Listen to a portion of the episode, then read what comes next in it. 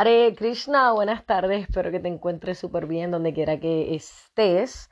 Hoy se me, se me ocurre leerles, compartirles una lectura de con noticias sobre la Navidad. Muy interesante porque la Navidad em, es algo que se ha esparcido, quizás en tu comunidad no se, celebra, eh, quizás sí, pero entonces eh, he leído este artículo de opinión que se titula Una Navidad Hare Krishna por Sankirtana Das, este, y eso fue, esto fue escrito hace eh, algunos añitos, pero está muy chévere, voy a dejar el enlace abajo de, este episodio, y bueno, la traducción la hizo Gauranga Charandas, que por eso es que puedo compartirles la lectura, y dice, me sorprendió gratamente ver un artículo reciente sobre Noticias ISCON, este drama navideño ha cautivado al público. Comprendí de inmediato que los Bhaktivedanta Players querían uno, unir los elementos sagrados del Oriente y Occidente en su interpretación de Oriente, el Bhagavad Gita, y su cuento de Navidad de Occidente. Lo entendí porque estos textos también tienen una conexión especial para mí. Ha ofrecido actuaciones basadas en ellos. He ofrecido actuaciones basadas en ellos, interpretando los papeles de Arjuna, Ebenezer, Scrooge respectivamente, y ambos textos incorporan lecciones muy poderosas y similares. El Bhagavad, Gita, el entrañable libro sagrado de la India, fue hablado hace unos 5.000 años por el Señor Supremo Sri Krishna, el príncipe guerrero Arjuna, eh, al, príncipe guerrero Arjuna, eh, justo antes de la gran batalla de Kurukshetra en el norte de la India. Arjuna duda en luchar al otro lado del campo de batalla, sus primos consumidos por la codicia y el poder están listos para matarlo a él y a sus hermanos por el reino. En su gran compasión, Arjuna está muy triste. ¿Por qué tiene que llegar a esto? Su famoso arco Gándiva se le escapaba de las manos. Está listo para alejarse del campo de batalla, dejar que sus malvados primos tengan lo que quieran. Krishna aprovecha esta oportunidad para enseñarle a Arjuna la ciencia de la autorrealización. En ninguna parte hay una descripción más lúcida y completa de cómo abordar y comprender nuestras responsabilidades en el mundo y nuestra relación con Dios que en las páginas del Bhagavad Gita.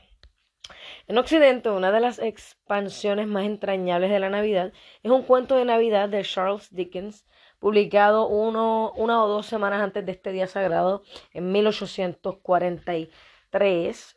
Eh, el libro se convirtió en un clásico instantáneo. Su primera tirada de 6.000 copias se agotó antes de Navidad. No sé si Nickens estaba, estaba consciente de que muchos de los elementos esenciales del libro se remontan a los principios del Sanatana Dharma, que se encuentran en las escrituras védicas.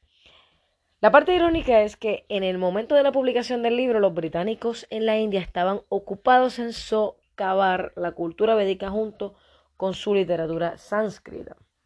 Pero Krishna es el supremo embaucador y místico y estos mismos principios universales de su Bhagavad Gita, karma, servicio desinteresado, gozo eterno y conquista de la muerte, no podían ser suprimidos en la India de ninguna manera y por disposición de Krishna, Incluso llegaron a las páginas de Christmas Carol.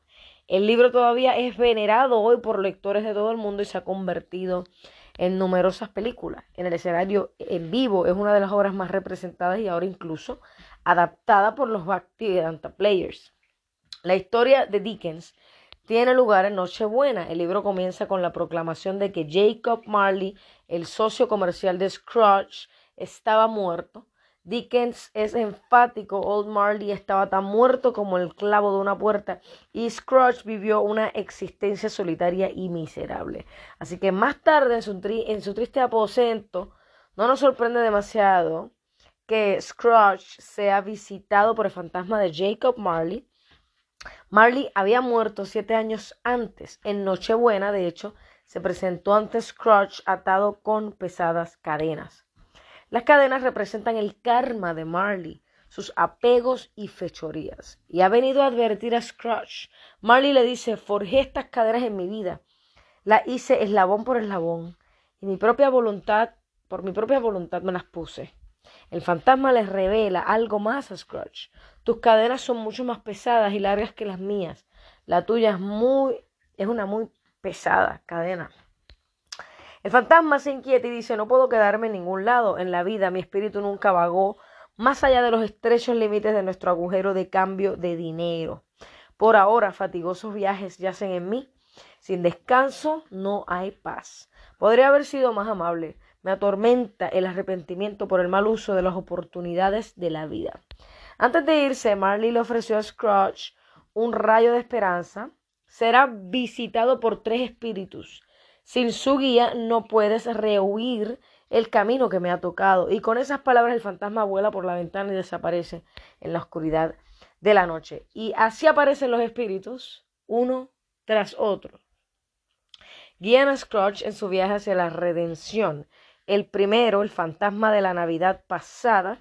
El segundo, el fantasma del regalo de Navidad. El último, el fantasma de la Navidad por venir. Este último espíritu está cubierto de negro, no había una palabra solo señala con una mano huesuda en una dirección y luego en otra, haciendo señas a Scrooge para que lo siga. Finalmente, el espíritu lleva a Scrooge a un cementerio solitario. Scrooge se asusta cuando le muestra su propia tumba. Todos necesitamos guías que nos ayuden en el viaje de nuestra vida. Sin embargo, ninguno de los espíritus le enseña a Scrooge la primera lección de la vida espiritual. Esto se explica al principio de Bhagavad Gita aunque el cuerpo muera, no es nuestro, nuestro yo real, el alma espiritual, es eterno, indestructible, gozosa. Nuestra historia, que comenzó con la mención de la muerte de Marley, parece terminar con Scrooge contemplando su propia desaparición.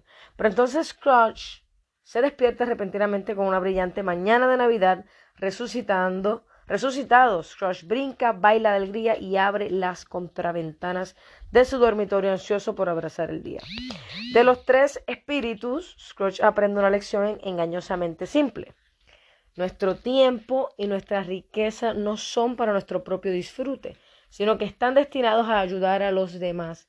Y desde ese momento en adelante, Scrooge se transforma de egoísta a bondadoso, de mezquino a amante de las personas y de la vida. Se convierte en un buen amigo, un buen maestro y un buen hombre. Y como observa Tiny, Tiny Tim al final del libro, Dios nos bendiga a todos. Un cuento de Navidad y el Bhagavad nos instan a permanecer siempre alegres, equilibrados, en medio de las dificultades y a ser buen amigo o amiga para todos. A su manera, nos dice que nos liberemos de nuestras reacciones kármicas, que abandonemos las constantes fluctuaciones mentales de anhelo y lamentación y que trascienda incluso el ciclo interminable del nacimiento y la muerte. Pero solo uno de estos libros nos proporciona el proceso completo. La realización espiritual llama la atención a un cambio y sí, en los textos, tanto Arjuna como Ebenezer se transforman en un grado u otro, sus ilusiones se dispan, Ebenezer está dispuesto a entregar sus riquezas para ayudar a otros, Arjuna levanta su poderoso arco y se prepara para la batalla, no puede volverse autoralizado y no hacer nada. Dag Hammarskjöld escribe acertadamente en nuestra era, el camino hacia la santidad pasa necesariamente por el mundo de la acción. Los sabios de las religiones del mundo nos recuerdan que debemos pensar y actuar por el bienestar de los demás. Los sabios de la India ofrecen una bendición, Sarve Sukhino Bhavantu, que todos los seres sean felices. Pero más aún Krishna explica la esencia del Bhakti Yoga, el servicio desinteresado, que es la fuente misma de nuestra felicidad. Oh hijo de Kunti, Arjuna, todo lo que hagas, todo lo que comas, todo lo que ofrezcas y regales, así como todas las austeridades que puedas realizar, deben ser hechas como una ofrenda para mí. Gita 9, capítulo 9, verso 27. Krishna revela quién es Él. Sepan que todas las creaciones hermosas, gloriosas y poderosas surgen de una chispa de mi resplandor.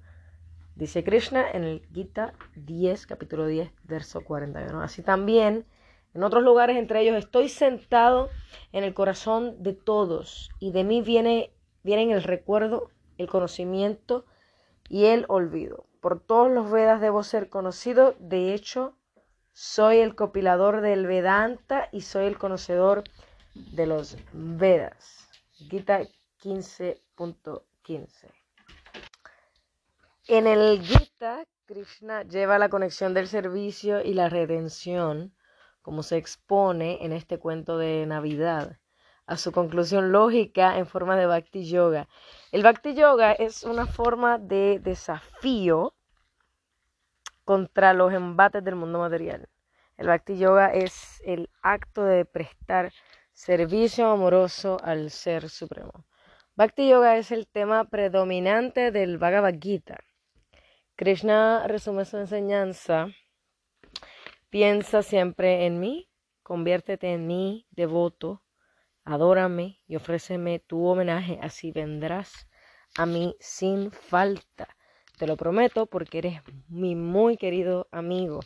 En el Bhagavad Gita, capítulo 18, verso 65. Y durante esa temporada navideña que se escribió, era por el tiempo donde está el COVID-19.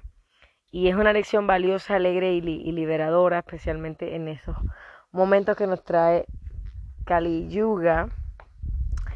Um, y también eh, tenemos la epifanía de Sanjaya con sus palabras finales en el, en el, en el Bhagavad Gita. Donde quiera que esté Krishna, el maestro de todos los místicos, donde quiera que esté Arjuna, el arquero supremo, ciertamente también habrá opulencia, victoria, poder extraordinario y moralidad. Esa es mi opinión en el Gita capítulo 18, texto 78. Y entonces, mis amigos, para terminar, les deseo feliz Navidad y un Hare Krishna a todo el mundo. Sankirtanadas eh, reside desde hace mucho tiempo en New Brindavan y es un autor y narrador galardonado hace años. Em, él y Lokamangala desarrollaron un drama de dos hombres llamados Mahabharata que interpretaron Off Broadway en Nueva York y realizaron giras por universidades y templos.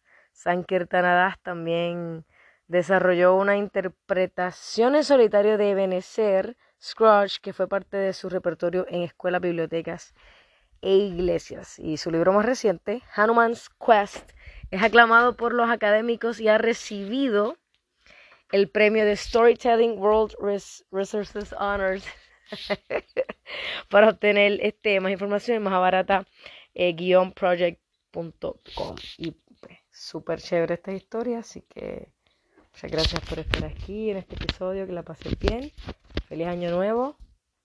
Que estén bien, donde quiera que estés. De Puerto Rico, Hare Krishna.